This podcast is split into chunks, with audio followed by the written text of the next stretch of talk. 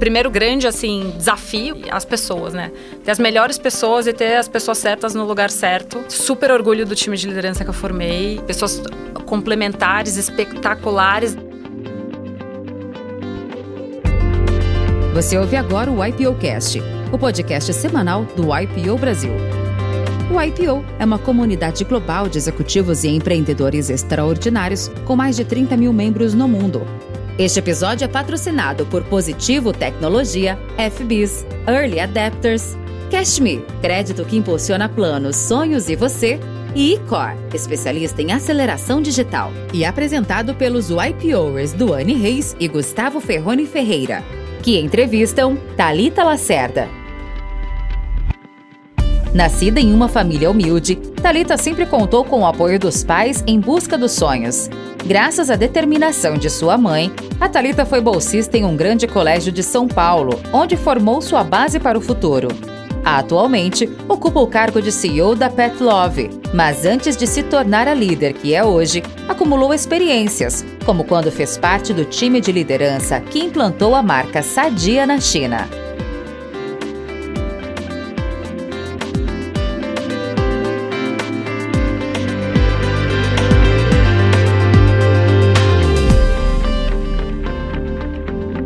Duane, meu amigo, bom dia. Cara, vou te dizer uma coisa. Mais uma vez, tenho certeza que teremos uma história sensacional de vida aqui na nossa frente. Hoje com a Thalita Lacerda. Bem-vindo, bom estar aqui com você de novo, meu amigo. Muito bom estar aqui, Gustavo. Que prazer receber a Thalita Lacerda, que a gente estava tentando conciliar as agendas aí para funcionar e obrigado pela disponibilidade por estar com a gente aqui hoje. Seja muito bem-vinda, Thalita. Obrigada a vocês, um prazer estar aqui com vocês, Happy Hours.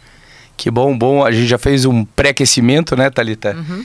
E já veio tanta história legal, bonita, tanto de vida, quanto de família, quanto de pet, Uhum. né? Vamos querer saber tudo aí para quem nos escuta hoje, né, Dani?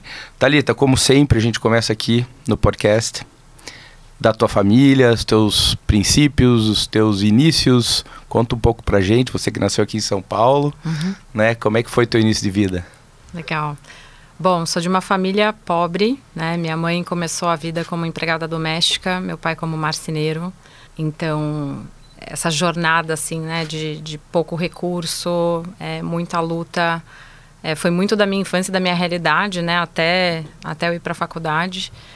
Mas apesar ali da, da restrição, daquela coisa, dinheirinho, contato para mistura, nem sempre poder ter a mistura em casa e tudo mais, é, às vezes não ter o dinheiro para pagar a luz. Tive um exemplo assim em casa de muita luta, muita resiliência, né? Meus pais saíam para trabalhar às 5 da manhã, chegavam às 11 da noite. E por mais que a situação fosse difícil, né, uma visão de futuro sempre muito bonita, apesar de qualquer coisa, né? Isso foi super importante para minha vida. Então, eu estudava em colégio público, né? E uma vez estava andando com a minha mãe na rua, a gente passou na frente de uma escola bem bonita, particular, é, na, na zona norte de São Paulo. E aí minha mãe falou: Você gosta? Eu falei: Gosto. Tinha uma puta quadra, assim. Tá bonita essa daí. É. E aí ela, ela falou: Quer estudar aqui? Eu falei: Quero. Ela falou: Então você vai. Né? Vou dar um jeito. É, vou dar um jeito. Ela foi, conseguiu bolsa pra mim. Falei pra vocês que eu nem me emocionar, não dá. Ótimo, E- maravilha. Obrigado por isso. E, e aí, puta, consegui a bolsa, era boa aluna, né? Mantém as notas que você consegue a bolsa e foi super simbólico e importante pra mim, que foi a primeira demonstração que, assim, sabe, sonhar é de graça, pode sonhar, sonha que é bom. É, e essa perspectiva positiva, né, sobre qualquer situação, pô, sabe, acabou a luz, que legal, tem vela, noite de velas tal. Então, esse foi muito sempre o espírito é, da minha casa. É, e eu trago isso comigo pra vida, acho que, acho que me ajudou muito. Irmãos, irmãs? É, tenho. É. Tenho dois irmãos. é, o Vitor, né, seis anos mais novo que eu, e a Isa, 12 anos mais nova. Fui a primeira a, a fazer faculdade da família, mas os, os dois também. A, a Isa ainda está na faculdade, Vitor completou os estudos em publicidade. E outro episódio, assim, muito, muito marcante, né? Não é episódio, foi uma fase da vida que a minha mãe eventualmente conseguiu um emprego numa empresa e, e ela via que os chefes eram, né, da tal da GV, Então ela chegou em casa e falou: Filha, você tem que fazer esse negócio, essa GV, mas que que é isso? Não, tem que fazer GV. Mãe, mas eu quero, sei lá, quero fazer direito, quero fazer jornalismo. Não, você tem que fazer GV. Depois você faz outro negócio e tal. E essa. Putz, é, entrar na GV, né, é, abriu todo mundo de possibilidades, né? Então digo que muito assim, a, o exemplo de trabalho, né, disciplina, dedicação dos meus pais, com essa visão positiva e sem dúvida educação, nossa, transformaram minha vida, né, e abriram aí uma janela de, de possibilidades. Que legal, é. que legal. E você falou da, dessa escola, né, que você teve a oportunidade de ir para uma escola que você ficou admirando ali do lado de fora, né?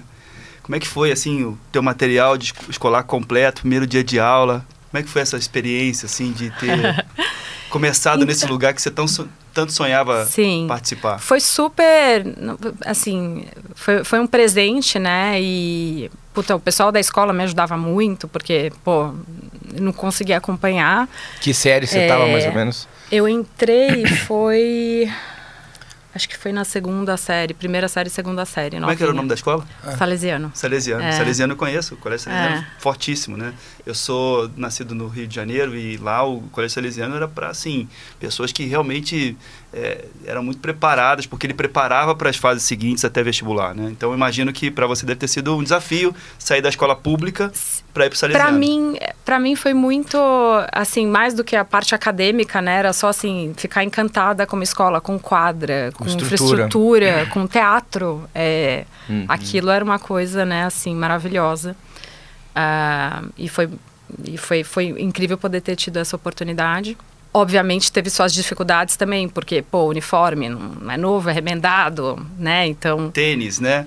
Tênis, material escolar usado, então aí, teve, seu, teve seus desafios ali, mas que foram super importantes para... Mas que luta dos teus pais, sim, hein? Você vê como faz dúvida. a diferença. Você né? imagina a, o orgulho dessa mãe, é. né? É. Eu Sim. me conecto com essa, com essa história, Thalita. Eu vivi algo parecido assim. Eu precisei estudar em várias escolas particulares diferentes também ao longo da minha jornada, porque assim, não tinha grana para pagar. E aí tinha, é, às vezes, a, a, mensalidade escolar não era paga até o final do ano. Aí esperava vir o 13 terceiro da família para poder juntar e pagar sem juros. Pedia para pagar sem juros, né? E eu me lembro é, da minha mãe, numa, num desses momentos, eu, eu precisei estudar numa escola pública. Eu fui estudando em escola particular e eu precisei estudar na escola pública. E quando eu voltei do primeiro dia de aula, é, a minha mãe me olhou e ela falou: E aí? Daí eu falei: Legal. Aí ela falou: Não tá legal. Porque ela me viu, sabe? Ela foi assim, foi um choque para mim. Eu ter entrado numa sala onde eu estava voltando a estudar coisas que eu já tinha visto e tal. Daí ela falou: Eu não sei o que a gente vai fazer, mas você vai estudar numa escola particular. Sim. E ela foi atrás e meu irmão ajudou a pagar e, e como a minha mãe foi sensacional comigo, assim, né?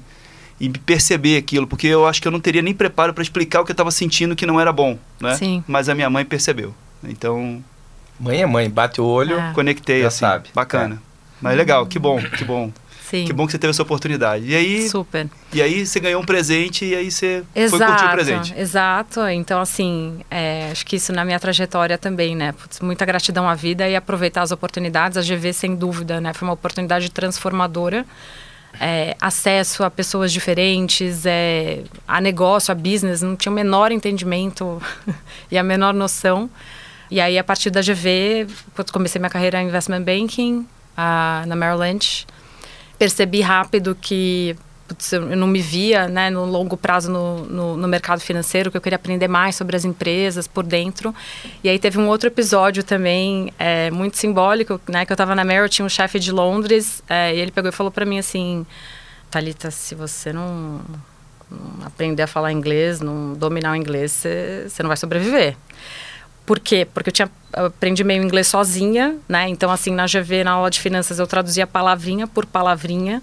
Uhum. Né? Então eu conseguia me virar, assim, mas eu não conseguia me comunicar, não conseguia falar.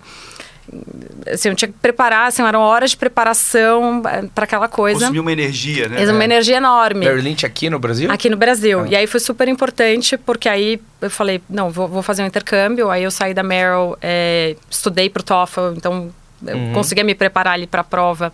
E aí eu fiz um intercâmbio na New York University durante a, a faculdade. E foi ótimo porque, além de estar, estar lá no NYU estudando, aprender inglês mesmo claro. e né, é, romper essa barreira. É, aí eu acabei voltando para consultoria. Fiquei a maior parte da, da carreira no BCG, no Boston Consulting Group. E aí, antes de começar no BCG, eu tinha esse sonho, né, de conhecer o mundo e tudo mais. E aí fui fazer né, um mochilão pela África, pela Ásia com hoje meu atual esposo. E aí a gente passou pela China e a gente se apaixonou, né? Foi uma coisa assim, nossa, que loucura isso aqui, essa mistura, né, da, do antigo, da cultura com uhum. modernidade e tal. E, e aí a gente começou a estudar chinês. Isso foi muito importante porque depois que a gente acabou mudando para a China, a gente voltou para o Brasil eu fui para um BCG, estudava chinês três vezes semana, às seis da manhã, com esse plano de mudar para a China. E aí, é, depois de, de, três anos, quando eu estava conseguindo a, a transferência para o BCG da China, eu tinha recebido alguns convites da BRF para me juntar ao time. E, putz, não, estou indo para a China. Tal. Não, mas espera aí, você não quer lançar Sadia na China? E aí, eu fiquei doida, é, falei, super oportunidade, amo a marca, tudo. E aí fui para esse desafio, que acho que foi assim, o primeiro grande é, tapa na cara assim profissional, uhum. né? Você uhum. sai da consultoria, do slide, daquele ambiente controlado e para a vida ali. Claramente, né, fiz aquele super planejamento estratégico, sem focus groups tal, mas na hora que você vai para a realidade executar, né, vai combinar a tua premissa com o distribuidor lá de Guangzhou. Né? Outro então game. foi aí outro game. a cultura de verdade lá. É. E, e vocês foram? E aí a gente foi, ficamos lá três anos. É, montar a operação né, do zero, do varejo, pô, entrar em, ca em, categorias super tradicionais. A gente lançou, por exemplo, snack de pé de frango, né? Que é uma coisa assim... regional. E... super regional. e tem a ver com a, com a matéria-prima do business. Né? Exatamente. Né? É, conseguimos ter o produto lá com melhor sabor e tal. Fizemos um go-to-market, né, com bastante foco no online, tô, tô que até me ajudou. embalagem desse negócio. Não, fizemos uma jarrinha e tal. Ficou... E aí começou, né, toda... Uh, era o princípio, né, de um período muito difícil uh, de, de mercado para a BRF. Uh, ah, que ano era esse, Thalita? Foi 2016, nessa época. A gente, ficou, a gente ficou lá é, 14 a 16. É, não, era o Galeazzi quando era eu entrei. Tá. O Pedro estava no Internacional. É, e nessa oportunidade que eu conheci o Pedro bem melhor, que depois se tornou meu sócio. Foi conectando outras Exato. coisas. Exato. E, e aí depois é, o Pedro assumiu, acho que 16, se não me engano.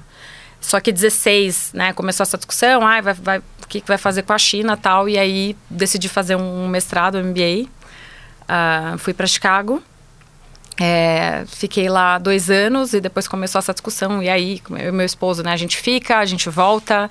E aí, meu esposo queria muito empreender, veio abrir uma fintech no Brasil, eu consorciei. E, e aí, eu estava em conversas, né, com, com Pedro Faria, tudo mais. E a Tarpon estava no momento de reconstrução, né, de Tarpon pré-SK Tarpon. Uh, em que a Tarpon, a SK, né, viraria uma gestora de gestoras e tinha essa oportunidade de começar uma gestora de crescimento com o Pedro. Uh, e eu achei o desafio, né, fiquei encantada com o desafio. Que era Camaropim. Que era Camaropim. E aí, que é uma das... Uma das gestoras da, da SK. E aí fui, começamos, primeira tese que a gente estudou era uma tese do tal do mercado pet, né, assim, ficamos encantados, o tamanho do mercado é toda essa tese de humanização, a relação das pessoas com o pet. E foi nessa época que a gente conheceu o fundador da Pet Love, Márcio. Ah, Me fala um pouco dessa parte, assim, ó. Você, é, você e o Pedro, e não sei mais quem estava junto, queria saber como é que foi essa parte de construção, pensando em montar uma gestora de um determinado uma vertical de mercado e essa turma estudando esse mercado e, e, e descobrindo como montar o business. Como é que, como é que foi esse momento? Legal. Aí? Putz, o Pedro tem essa veia empreendedora, né? Ele começou a carreira dele no Pátria, no Patrimônio, e depois, né, junto com, com o Zeca, com o Edu, fundaram a Tarpon. Então, é, isso já estava ali meio que na veia. É, e ele viu uma oportunidade de mercado da gente fazer uma gestora de crescimento o Brasil já tinha tido aí uma, uma leva importante de seed investment, uh, venture capital, e essas empresas agora precisariam de ajuda para crescer para essa próxima fase, né? Um hiato ali entre o venture capital e o private equity. Então essa era um pouco da tese, né? E aí, putz, olhando vários decks, várias coisas que chegam, e aí realmente o mercado pet, a Pet Love chamou a atenção. A partir disso, a gente fez um estudo, uma diligência, assim, de mais de 30 empresas do setor, uhum. de todas as verticais, e que foi super importante para a nossa tese do ecossistema depois, como a gente é, desenhou né, o, o, nosso plano, é, essa jornada da companhia.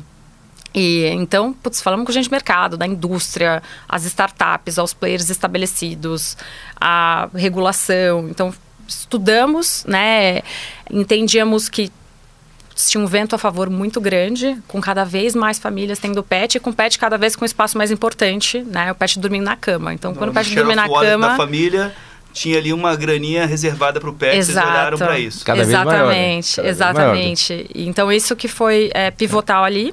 E olhando a Pet Love, tinha uma coisa que chamava atenção, que era um produto que eles tinham feito, que hoje é o nosso principal produto, que é a compra recorrente, né? A assinatura. Na época era 30% do business. O e-commerce, né, nos preocupava, obviamente, um business muito difícil, mas a assinatura tinha um unit economics interessante, um perfil de retenção. A gente falou, poxa, se a gente conseguir escalar isso aqui, essa partezinha, na verdade é super interessante aqui o business e, e é assim que a gente entrou. Quando vocês entraram, isso que eu ia perguntar, qual era o tamanho da Pet Love, o que, que ela tinha de serviços e, e, como, é que, né, como, é que, como é que vocês foram amadurecendo todo o business depois? Perfeito. A Pet Love, ela, quando a gente começou a conversar, ela faturava coisa de 200 milhões, um pouco mais de 200 milhões. Então a assinatura era uma, era uma parte pequena. É, 30%? A companhia tinha sido super pioneira, né? O primeiro e-commerce, o primeiro app para pets a primeira assinatura para pets, né, tinha uma, uma veia, uma cultura muito interessante de, de inovação, com um fundador ali missionário. Que é o Márcio, né? Que é o Márcio. E então isso nos encantou e quando a gente viu isso com aquele produto super interessante, a gente, pô, vamos entrar. Tinha um bom momento para entrar também. O mercado estava num grande mau humor com o e-commerce, o que é um, um, foi um momento propício para nossa entrada. De baixa, né? Um momento Exatamente. De oportunidade para entrar. Um momento de oportunidade para entrar. Antes né? da pandemia, né? Exato. E a partir disso, né, a gente começou uma jornada. Eu entrei como conselheira da companhia, comecei a, na verdade, ficava lá quatro dias por semana, fui meio a primeira pessoa de RH, hum. ajudava, obviamente, na parte financeira, planejamento financeiro, planejamento estratégico. E aí a gente começou, né, trabalhando muito ali junto com, né, com o Márcio, com o time, a construir a tese, né? Então, a gente é, entendeu a necessidade de criar uma diferenciação para Pet Love, assim, ser um e-commerce especializado. É muito difícil você conseguir competir com marketplace. É, que, que é o seu diferencial? Então, muito da tese, além de, obviamente, de né, crescer o produto campeão, o produto que tem boa, boa aceitação, era como que a gente cria um diferencial. E aí a gente pensou, no início a gente falava plataforma, hoje a gente fala ecossistema, né? Que é criar essa visão de pô, tudo para o seu pet. Uh, antes só na palma da mão, agora também é, em lojas físicas, nessa experiência multicanal. Então, a partir disso, a gente começou a agregar nesse ecossistema é, empresas que eram líderes nos seus segmentos e que traziam uma complementaridade uhum. importante para diferenciar, para que o tutor pudesse encontrar tudo que ele precisava ali na Pet Love. Né? E aí, nesse contexto, a gente, a primeira aquisição foi da VetSmart, que é o principal app para médicos veterinários do Brasil, um app que eles usam para prescrever, tem um prontuário digital, tem uma comunidade para vets, é a principal plataforma de ensino à distância do veterinário no Brasil. Depois a gente trouxe a Dog Hero, que é o principal marketplace de serviços para pet do Brasil, é o Airbnb para pets, né? Vou viajar uhum. com quem que eu deixo meu pet, com um herói a Vetus, que é o principal é, ERP do mercado pet para hospital, para clínica, que para a gente foi super importante para conectar com o pet shop de bairro e poder fazer a entrega rápida de uma forma né, economicamente viável. É, e então ali muito também num, num, num instinto do Pedro, é, que acreditava muito é, no negócio de plano de saúde para pets, a gente fez duas aquisições de plano de saúde para pets do maior player, uma operação é, da, da, Porto Segura, Porto Pet, a Porto se tornou sócia da Pet Love e depois da Nofaro, o segundo maior player. E hoje esse é o nosso, né, a nossa menina dos olhos, um grande potencial de crescimento aí de plano de saúde para pets com personas diferentes, né? Porque você aí olha para o veterinário, você olha para o consumidor final e você olha para o pet, né? Você Perfeito. olha para todo é. mundo que interage com essa realidade, né? Perfeito. E, e é interessante como, como, como consumidor, né? É, esse processo ele foi, foi realmente amadurecendo ao longo dos últimos anos, né? Como é, as pessoas tiveram mais vontade de ter pets em casa, talvez em função até da pandemia, é, e depois elas passaram a consumir outras coisas e aquilo passa a fazer parte da, do dia a dia, assim, da parte, uma parte impor, importante da diversão familiar, né? É, que é visitar uma loja, é, que é comprar coisas para o seu pet, que é fazer mimos para o seu pet, né? Uhum. E, e, e, aí, como é que foi o mercado, assim? Como é que o mercado... Porque outros players também é, se posicionaram nesse mercado, né? Você tem aí a, a Pets, você uhum. tem a uhum. Cobase e outros. Como é, que, como é que vocês foram olhando esse processo, onde já tinha uma oportunidade de crescimento, mas vocês não estavam sozinhos, assim? E, e como é, é, diferenciar desses demais que também procuram ocupar esses espaços, né? Perfeito. Então, assim, primeiro, acho que a gente tem a vantagem de estar no mercado com muito vento a favor. Porque o mercado é grande, é um mercado de mundo. 50 bi para todo é. mundo. Então, o mercado que em si, o mercado endereçável, cresce ainda muito, tanto porque aumenta a população pet, né? Porque mais famílias adotam pets, porque a gente casa mais tarde, a gente tem menos filhos em casa, muita gente morando sozinha, o pet ele preenche esse espaço. E pela nossa relação com o pet, o pet está cada vez mais perto da cama, a gente projeta as nossas necessidades no pet, humaniza o pet. Então eu tenho, eu sou super preocupada com a alimentação natural, eu quero dar uma alimentação natural para o meu pet. Poxa, eu estou preocupada com a minha saúde, eu vou dar vacina para o meu pet. Então, esses dois elementos levam um crescimento de mercado muito grande.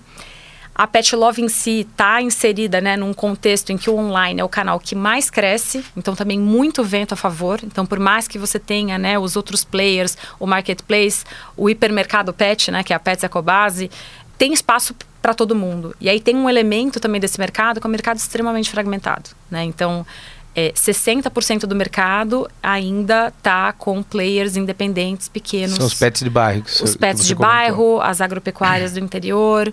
É, então, tem um alto nível de fragmentação e os maiores players não representam 10% do mercado. Então, tem, Bem fragmentado. tem muito fragmentado, assim, muito espaço ainda para crescimento e consolidação nesse mercado. E aí esse contexto competitivo é interessante porque a gente brinca, né, que poxa, o online é muito potencial, mas era o nosso laguinho ali, e a gente era o peixe grande no laguinho. E aí veio a pandemia, né, e além de todas as dificuldades da dimensão humana, né, de bem-estar da pandemia, para a gente foi super desafiador porque veio um tsunami, né? O tsunami aumentou o lago, mas ele trouxe um monte de tubarão e virou um banho de sangue ali online. Então, por isso As que. começaram a diminuir bastante nem necessariamente margem no curto prazo, mas aumentou muito o nível de investimento. A, a grande pressão foi na aquisição de clientes, porque tinha um, um fluxo né, de, de, clientes muito maior vindo para o espaço, mas a, a, competição ela aumentou mais que proporcionalmente à demanda. Muito então, capital uma... disponível para investir nesse tipo de negócio. Perfeito, perfeito. E aí, nesse contexto, por isso que muito da nossa estratégia é sobre como uhum. que a gente continua aumentando o nosso laguinho, mas como que a gente vai também ali para o oceano também. E aí isso explica muito o nosso movimento de ida né, para o offline, para as nossas primeiras lojas e uma expansão uh, mais omnichannel e não só puramente digital. Essa expansão, então, você, até comentou com a gente aqui antes, né, Thalita? Vocês estão começando essa expansão física e vocês contam com, vão contar com lojas próprias ou pode, pode ser que vocês abram para franqueados, por exemplo, licenciados? Qual é a ideia? A gente começou com lojas próprias, a gente vê né, uma via de expansão, é, tanto com lojas próprias quanto com, uh, com, franquias também. A gente entende que tem um potencial interessante para a franquia nesse segmento, sem dúvida. Eu, eu queria entender também, Thalita, como é que funciona o seguro para o pet? É seguro de vida, seguro de saúde? Quais são os, os, formatos? Perfeito. É um plano de saúde, né? Então, é, a gente tem planos diferentes. Então, tem desde o plano para quem quer só prevenção, hum. Tem o plano para quem quer, né, um plano que cubra qualquer emergência, eventualidade, internação, cirurgia e tudo mais. E, obviamente, tem aqueles planos mais premium para aquele cliente que quer mandar seu pet para o Einstein dos pets, vamos dizer assim. Então, a gente tem uma série de planos aí muito parecido com o plano de saúde, em que você paga né, uma mensalidade, você tem acesso à nossa rede credenciada, que hoje tem mais de 3 mil pontos de atendimento. Né? A gente está normalmente a 2 quilômetros da casa dos nossos clientes. E aí você pode usufruir dessa rede pagando uma pequena coparticipação na hora ali de usar uhum. o plano. É, eu acho que o Duane tem uma história legal aqui que eu já tinha comentado para ele. Hoje de manhã eu falei, Du, você vai ter que contar a história do periquito. Chegou o momento, Duane. eu, vou, eu, vou, ter certeza que nós, esse momento nós não vamos cortar aqui do podcast. Thalito Duane tem uma experiência incrível. Eu levei meu periquito no Einstein dos periquitos. Levou.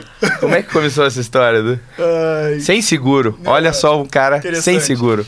É, A gente, a minha filha queria muito um periquito, né? E a gente foi numa, numa loja dessas que vende periquitos e comprou um periquito. Custou 60 reais o periquito. E ela adorava, enfim, periquito lindo. E a gente, enfim, ficou com ele vários meses na gaiola ali e tal. E aí o comportamento começou, ele ficou mais quieto, né? E ela ficou preocupada, e ela estava muito preocupada, ela nunca tinha tido um pet. E aquela experiência foi, começou a ser traumática para ela, porque ela ficou realmente assim preocupada. E em dado momento a gente percebeu que ele estava adoecido. E ela falou: "Pai, a gente precisa levar ele no médico agora, pai". E começou a chorar e aquilo ficou assim muito grande. E eu falei: "Não, vamos fazer isso já". Pegamos a gaiola e falei: "Agora eu vou em algum lugar", não tinha, não tinha ideia de onde iria, né? E aí entrei num bairro nobre de Curitiba e tinha lá uma, uma clínica, uma clínica eh, veterinária, né? Daí eu entrei. Quando eu entrei, Talita, imagina o seguinte: uma porta de vidro de 3 metros de altura, abrindo automaticamente, um piso de mármore. Falei, agora que eu vou gastar toda a grana com esse periquito. Cheguei no Einstein. É, e eu tentando explicar pra ela que era uma vida muito frágil, que não é tão, não é tão simples assim. Ela, não, vou ter que levar. Enfim, cheguei lá, pô, receberam o periquito da melhor maneira possível. Aí a, a, a médica falou assim: a gente vai ter que fazer um acesso aqui de alguma coisa. Falei, como é que eu vou fazer um acesso? Não, a gente dá um jeito aqui e tal, enfim. Colocou lá, fez um acesso no periquito. Eu gastei uma nota no, no, no, no pet do Quanto? periquito. Quanto? Ah, Vamos fazer conta aqui. Pera aí. uma- uma- 60 para comprar. Vamos lá. A consulta custou 10 vezes mais do que custou o periquito. 600 de consulta. Mas não tem nada a ver com o custo, tem a ver Não, com o não, amor. tudo que- bem, né? amor. Tudo Exatamente. Bem, tudo bem. Vamos lá que eu sei que a história é longa. E aí, e aí a gente foi lá e colocou o bichinho lá e levou o bichinho para casa de volta. E o bichinho não sobreviveu. Ah. E aí tá feito o negócio, né? Quer dizer, como é que, como é que você lida, né? é, com, uma, com uma expectativa dessa e, e como é que, para onde você leva, o que, que você faz, né? Como é que você lida com isso. E aí a gente, qual, qual foi a nossa, o nosso aprendizado, né? A gente explicou para ela que a vida de, de pássaros são, são muito frágeis, né? E ela teve outros, ela tem, a gente tem outro hoje em dia, né? Teve outros que também não sobreviveram e esse já está com a gente há muito tempo.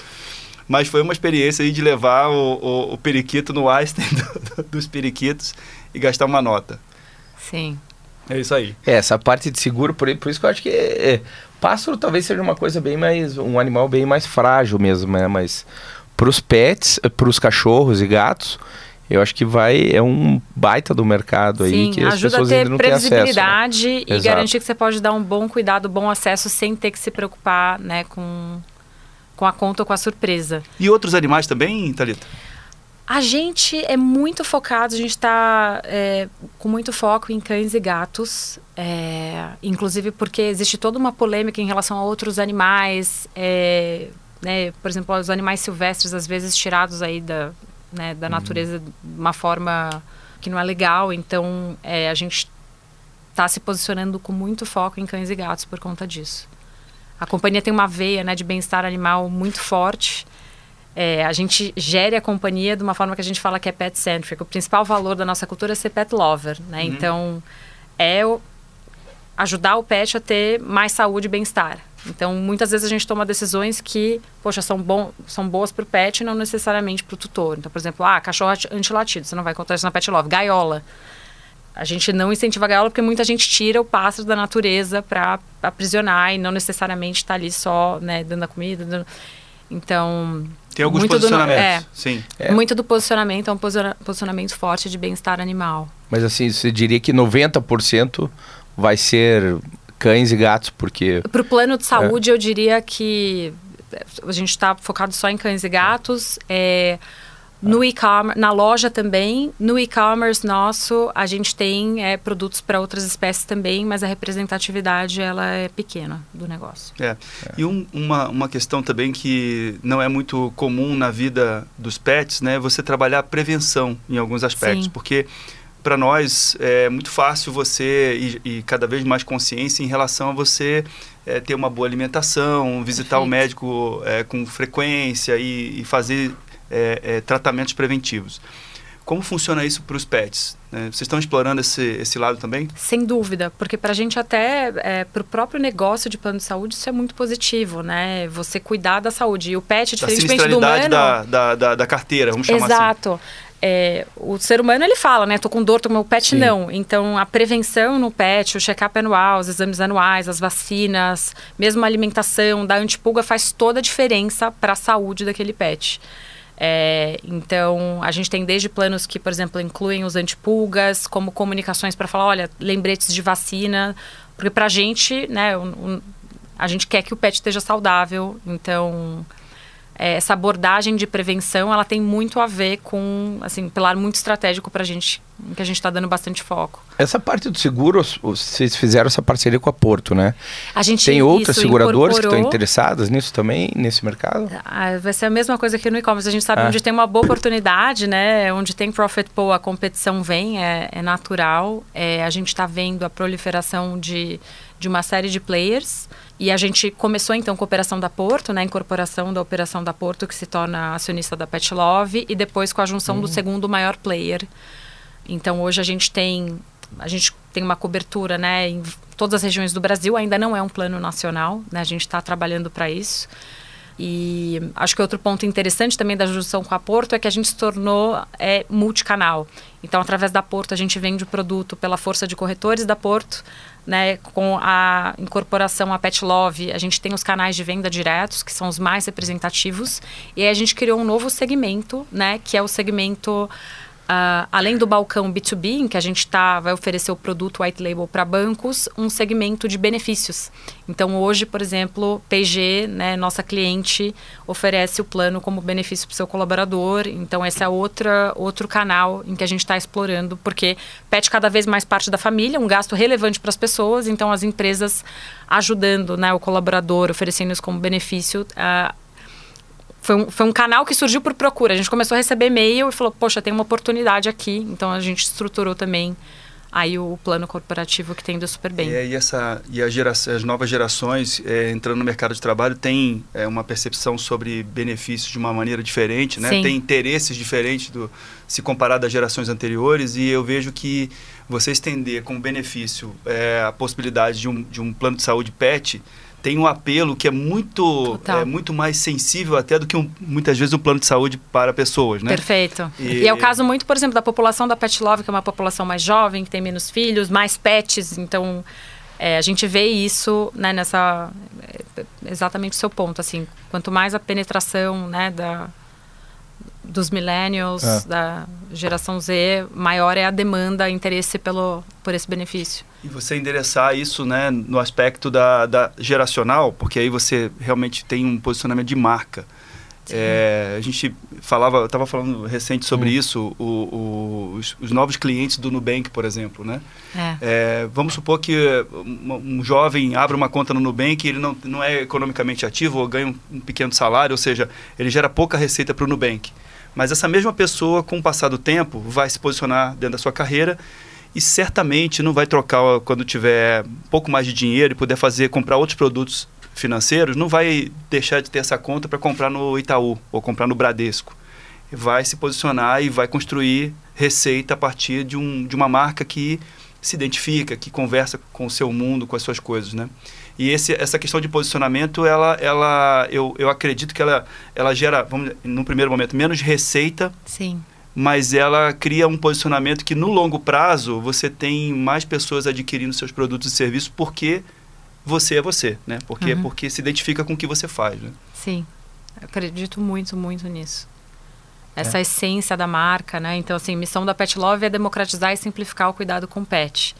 Né? Então, como que a gente é, fica fiel a essa missão e aos nossos princípios num momento em que, por exemplo, que a gente tem uma pressão por lucratividade, aumentar a margem, mas assim, o meu, o meu principal princípio é democratizar. Então, eu tenho que ter o melhor preço. Ser fiel a esse princípio, a essa missão, ah, e a gente também como uma marca, né, com um posicionamento muito ativista, até legal ouvir, ouvir você falar, porque agora a gente vai entrar no período de Copa, por exemplo, e fogos de os, os fogos, é, eles deixam o pet muito estressado, faz muito mal para o pet. Então, por exemplo, a gente entra com uma campanha de, poxa, rojão para o pet não, é, mostrando o impacto que isso tem no pet. É, a gente acredita muito nisso, em ser verdadeiro ali aos nossos princípios, né, a nossa missão.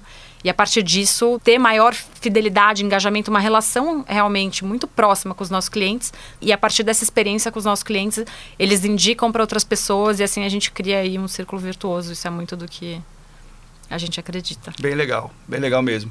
Não, quer dizer, uma plataforma de serviço e um care com o pet, né? Que é, antigamente a gente não via, né? Era uma coisa muito mais caseira, assim, Sim. né? É, e, e, obviamente não absorvia todo esse, todas essas condições e, e novidades e, e serviços para o pet ter uma vida mais longeva e de qualidade, né?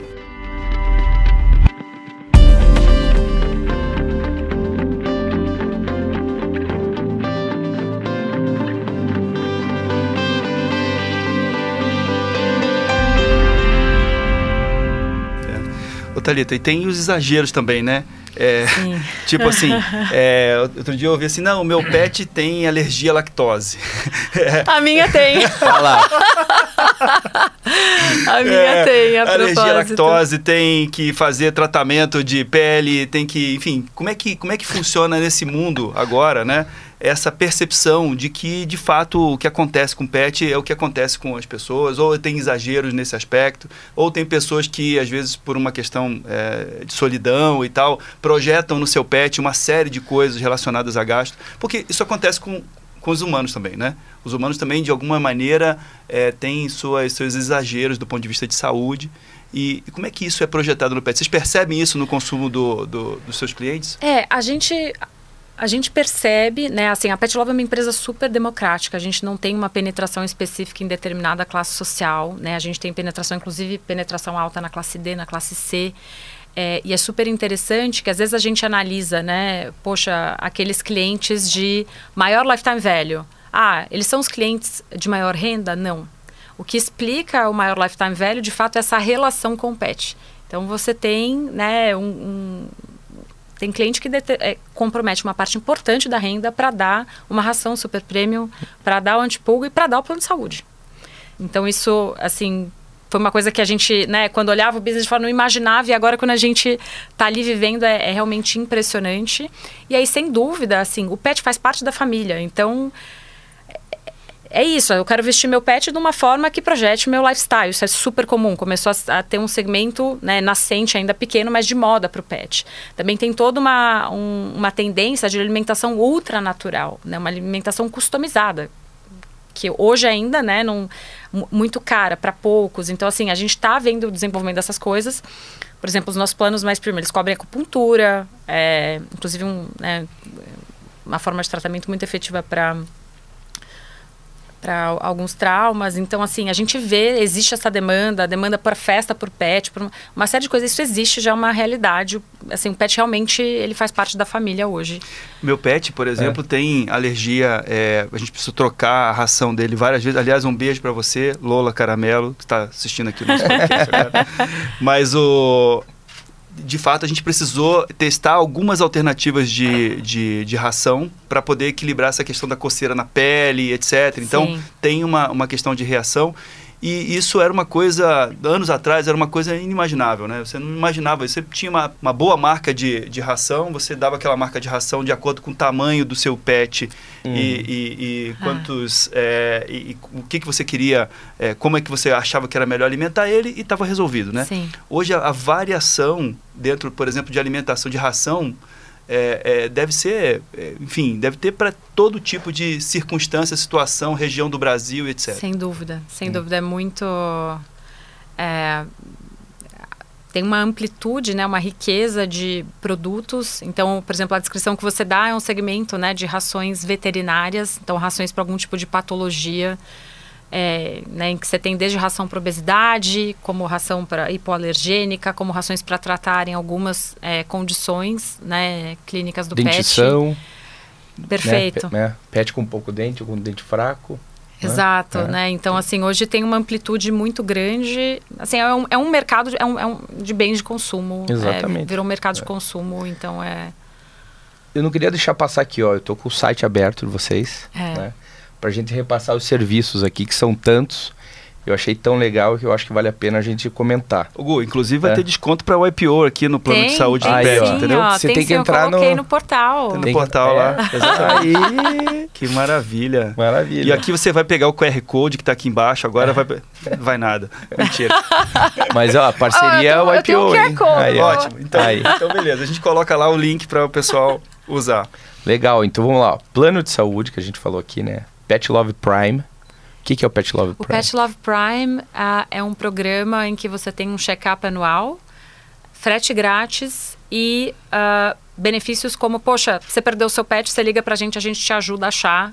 E se você nos avisar em 24 horas, tem uma probabilidade de 99% da gente achar o seu pet pra você. É, o pet escapou, tal, você liga, a gente tem um time que Tem ajuda. alguns, algum sistema de rastreamento de pet? Tipo, implantado, debaixo da pele, esse tipo de coisa?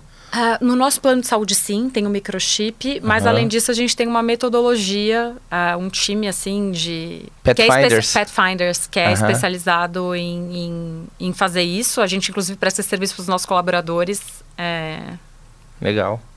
Legal. Vamos lá, então. Clube de descontos, o Clube obviamente. de Descontos é um programa de assinaturas ah, em que você paga uma mensalidade para ter direito a diferentes níveis de desconto. Tá. Hospedagem. Hospedagem, então fui, é o Airbnb Hero, dos né? pets. Esse é o Hero? herói. É, vai viajar herói. com quem que com quem que deixa Ele o fica na casa de uma pessoa. Fica na casa de uma pessoa. tá. Então, às vezes, óbvio, tem hotéis muito bons, mas às vezes tem hotéis que, poxa, o animal fica numa jaulinha, escuro tal. Então, você deixa na casa de alguém. é, essa pessoa é um pet lover, ama pet. Às vezes tem pet também para fazer companhia. Manda fotos para você é, durante a hospedagem.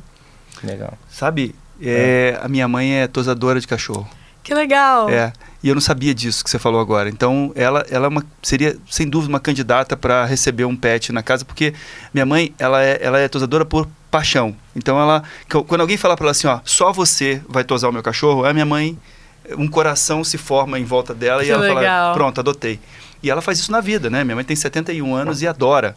E, e eu não sabia disso. Então, ela poderia se cadastrar, por exemplo, como uma, como uma pet lover. Isso, E a gente chama de herói, dela? como é uma heroína e receber na casa dela. Olha, É, tanto no app da Pet Love quanto no app da Dog Hero. que legal. Vou, vou procurar saber. Que legal. Bom, de repente até pode servir para quem está pensando em ter um pet e ter uma experiência curta, assim. Exa- né?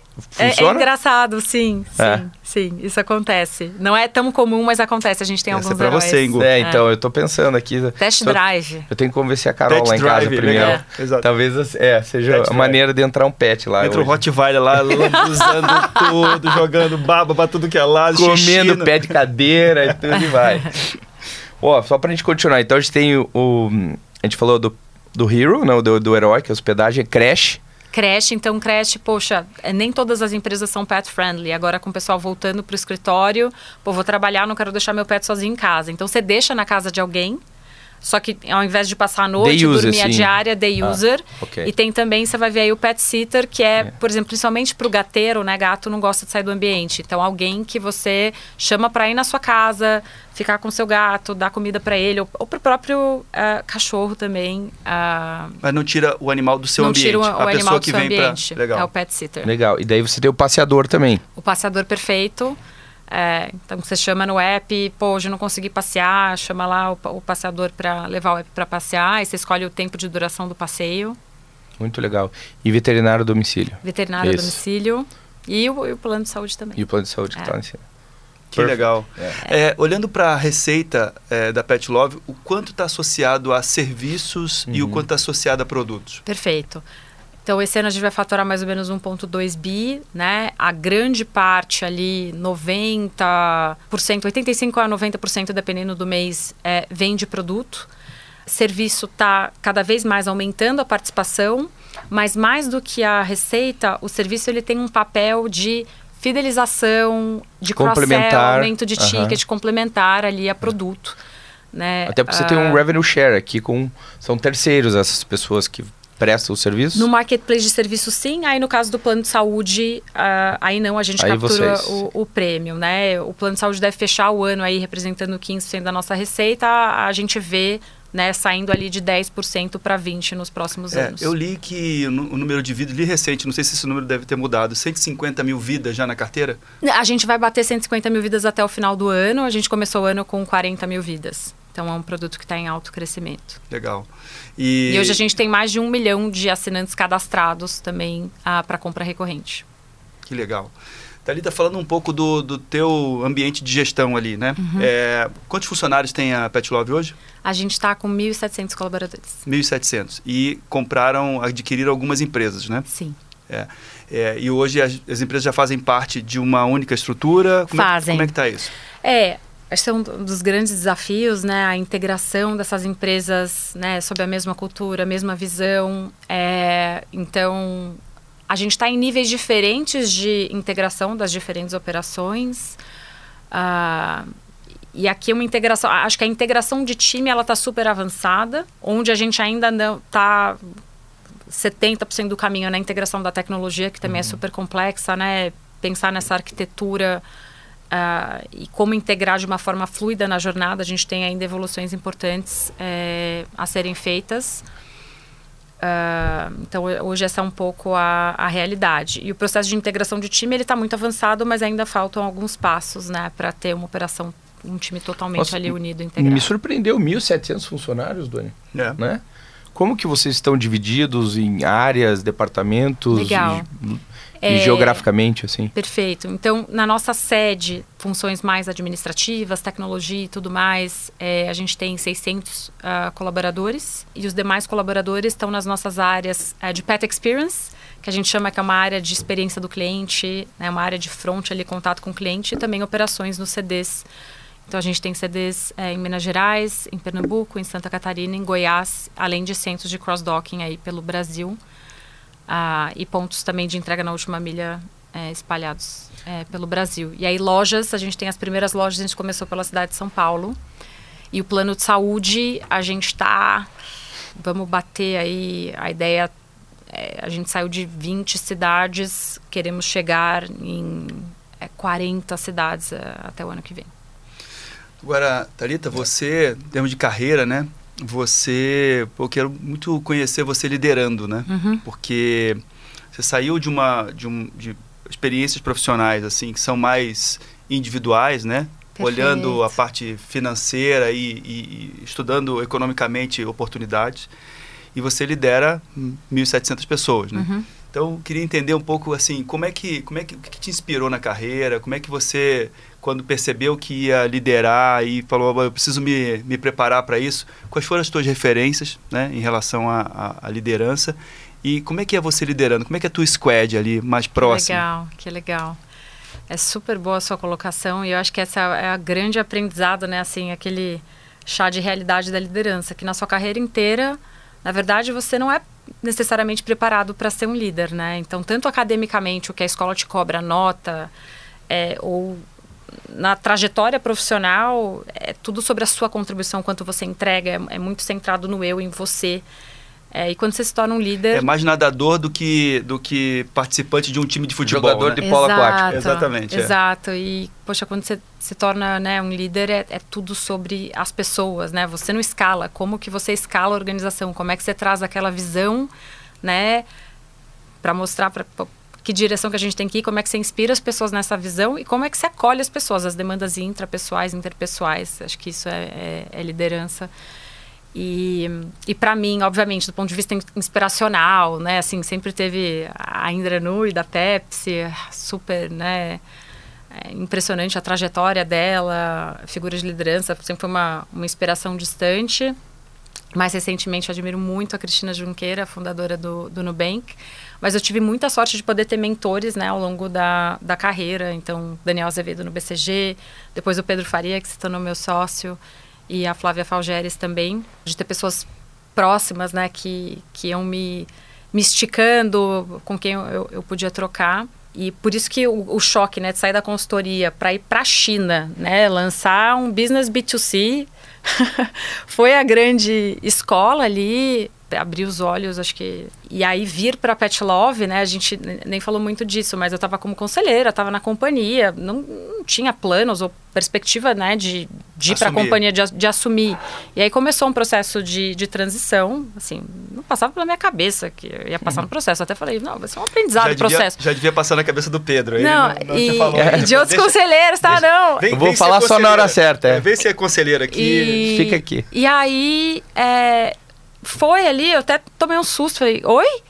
É, ainda mais porque é uma grande responsabilidade suceder um fundador, né? Um fundador tão maravilhoso que nem o Márcio.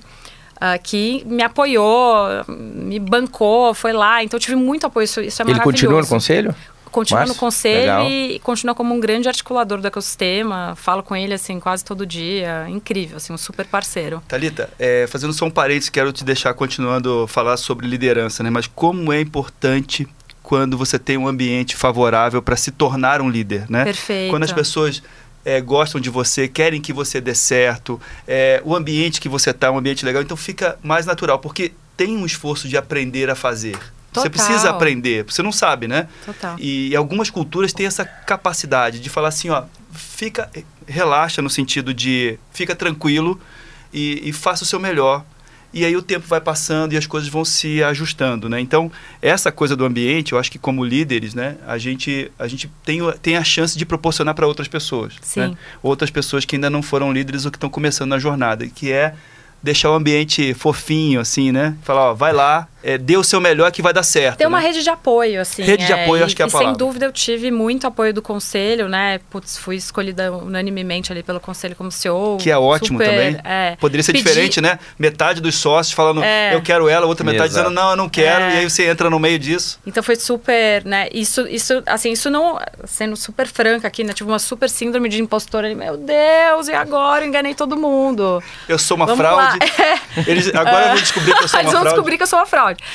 Nossa, o apoio foi espetacular, né? E, e obviamente, por ser fundador, eu pedi uma transição de seis meses, porque era assim, não, começa aí, já Eu falei, oi?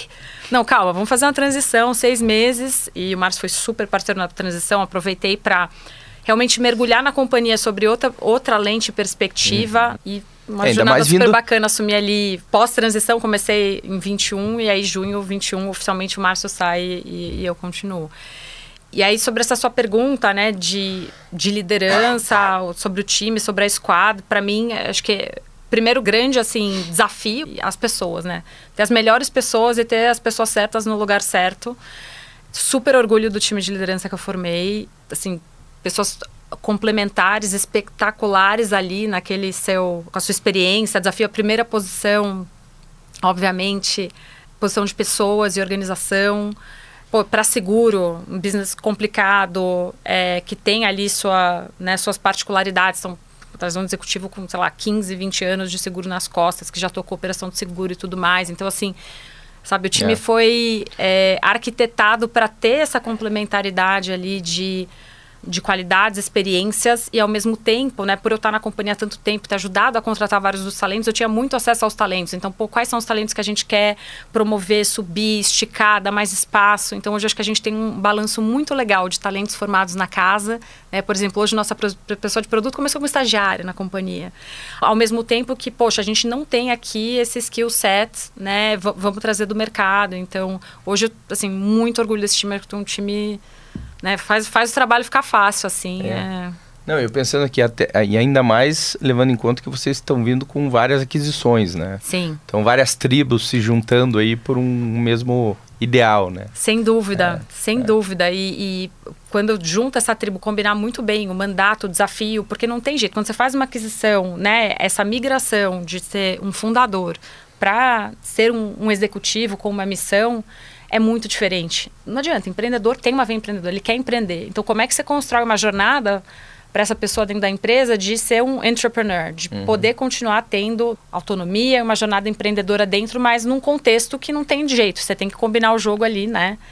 Ah, com o resto da organização, senão não escala, que acho que é o grande desafio de algumas das startups né, que a gente trouxe para ajudar elas a escalar. Então. Talita, se eu perguntar para um diretor seu assim, o que, que você aprendeu com a Talita e o que, que você gostaria que a Talita melhorasse, assim, aprimorasse? Fala para mim. Eu acho que eles diriam que, putz, eu aprendi com a Talita a ser otimista. Assim, eu sou, acho que por conta da minha história de vida, meus pais, minha mãe, é eu, eu vejo, sabe, o copo meio cheio.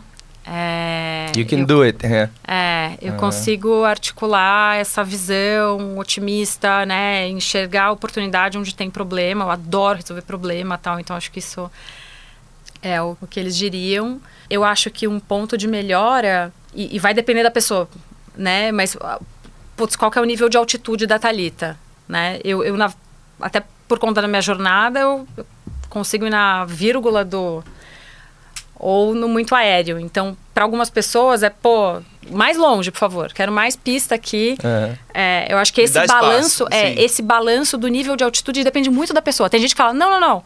Peraí, você tá, tá soltando muito. Vem cá, vem cá, me dá a mão que eu tô com medo.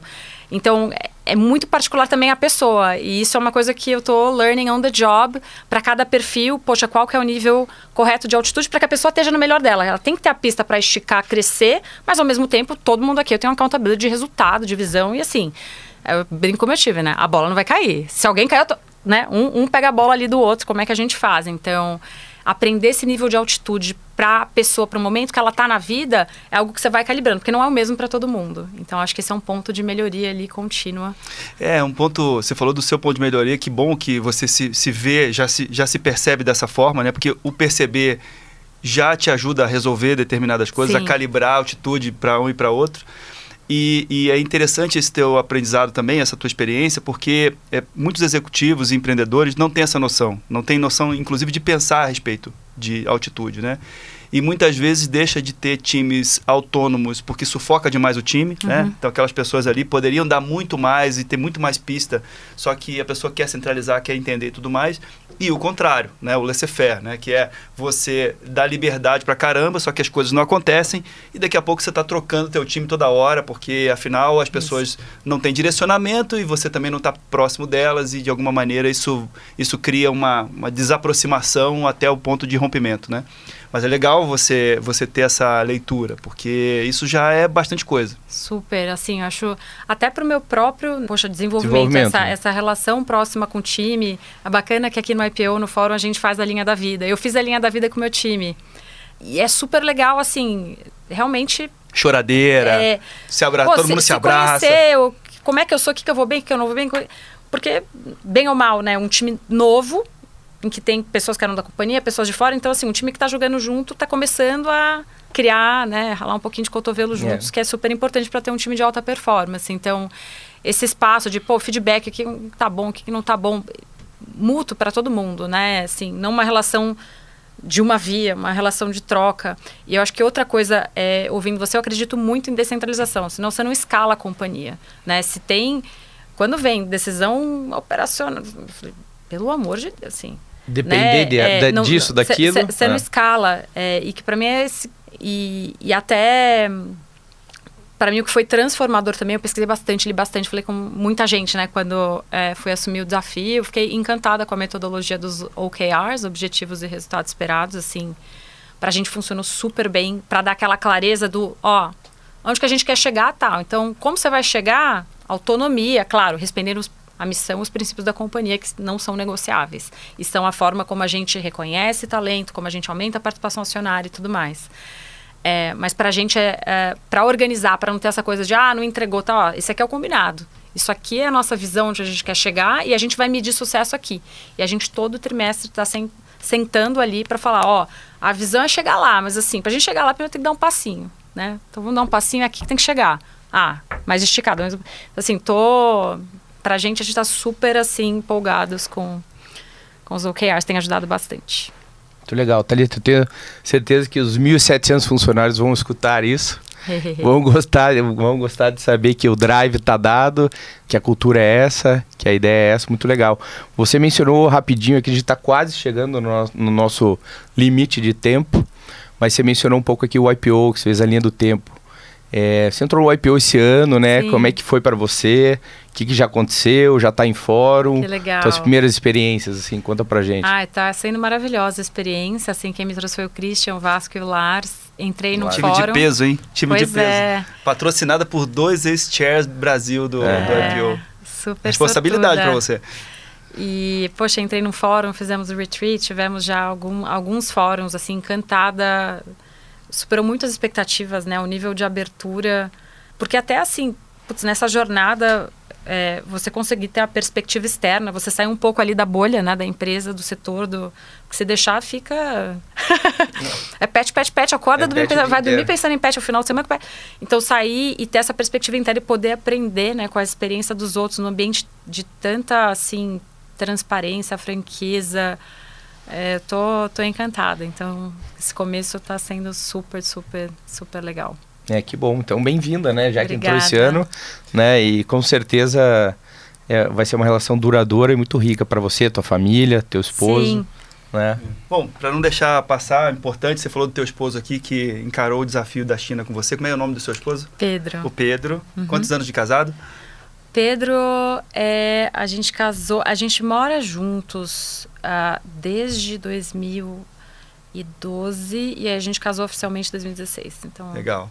E vocês têm duas filhas. temos duas filhas, Quais Helena, no- nomes e idades? Helena de quatro e a Sossô, Sofia de Sofia. dois anos.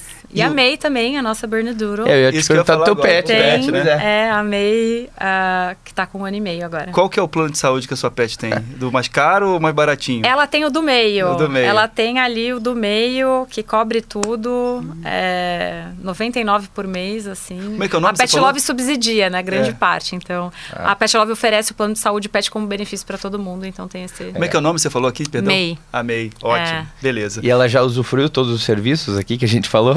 Ela é uma usuária assídua de passeio, obviamente das assinaturas e, e do plano de saúde. A May já deu uns sustinhos, é, pegou né, pedaço de frango cozido, que é super perigoso, então tive que fazer uma endoscopia. Então a May já deu alguns sustos e ela tem muitas alergias, inclusive a lactose. então, Inclusive lactose. é.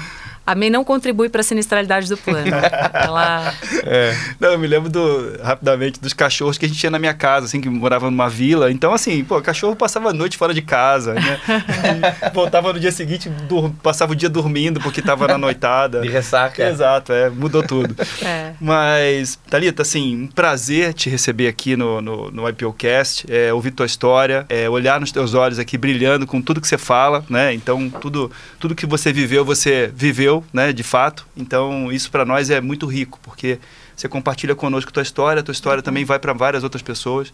Esse podcast tem a, a capacidade de acessar outras lideranças, né? Porque às vezes dentro do IPO a gente tem essa oportunidade que é única de estar em contato com pessoas que são é, excepcionais e agora a gente tem a oportunidade de compartilhar isso com mais gente. Então você está participando disso aqui agora. Passo aqui para o Gu as honras, Gu, do, do nosso presente, por favor. Ah, Opa! a, gente, sempre tem um carinho especial de dar um livro aqui pro nosso Que legal. entrevistado. Esse livro é de um cara chamado Robert Jolie. É, foi o cara que fez um turnaround, ex-consultor da McKinsey. E mudou de vida e resolveu fazer um, aceitar um desafio de fazer o turnaround da Best Buy, nos que Estados Unidos. É. legal. E tem, tem muito a ver com, com, Ah, com a Pet Love, em termos de estrutura de empresa. É, se bem que eles têm muita loja física, mas é um e-commerce também muito grande. E a Best Buy estava dada como failure total. E o cara conseguiu fazer isso, é, revirar ah, assim, a empresa do zero ao topo, é, fazendo aqui um trocadilho com, com mais um podcast que a gente escuta, é, sem demitir ninguém. Que então ele é um legal. cara muito focado em pessoas, em times. E é uma história maravilhosa aqui que eu espero que você curta, espero que você Ah, não vou tenha lido. Não O li, livro chama O Coração do obrigada. Negócio, né, em português. E Obrigada, fica adorei. presente de carinho Muito você. obrigada, muito obrigada. obrigado, foi sensacional Thalita. escutar a tua história. Obrigada, Obrigado mesmo. gente. Não deixe de escutar os outros episódios do YPOcast, disponível em todas as plataformas de streaming.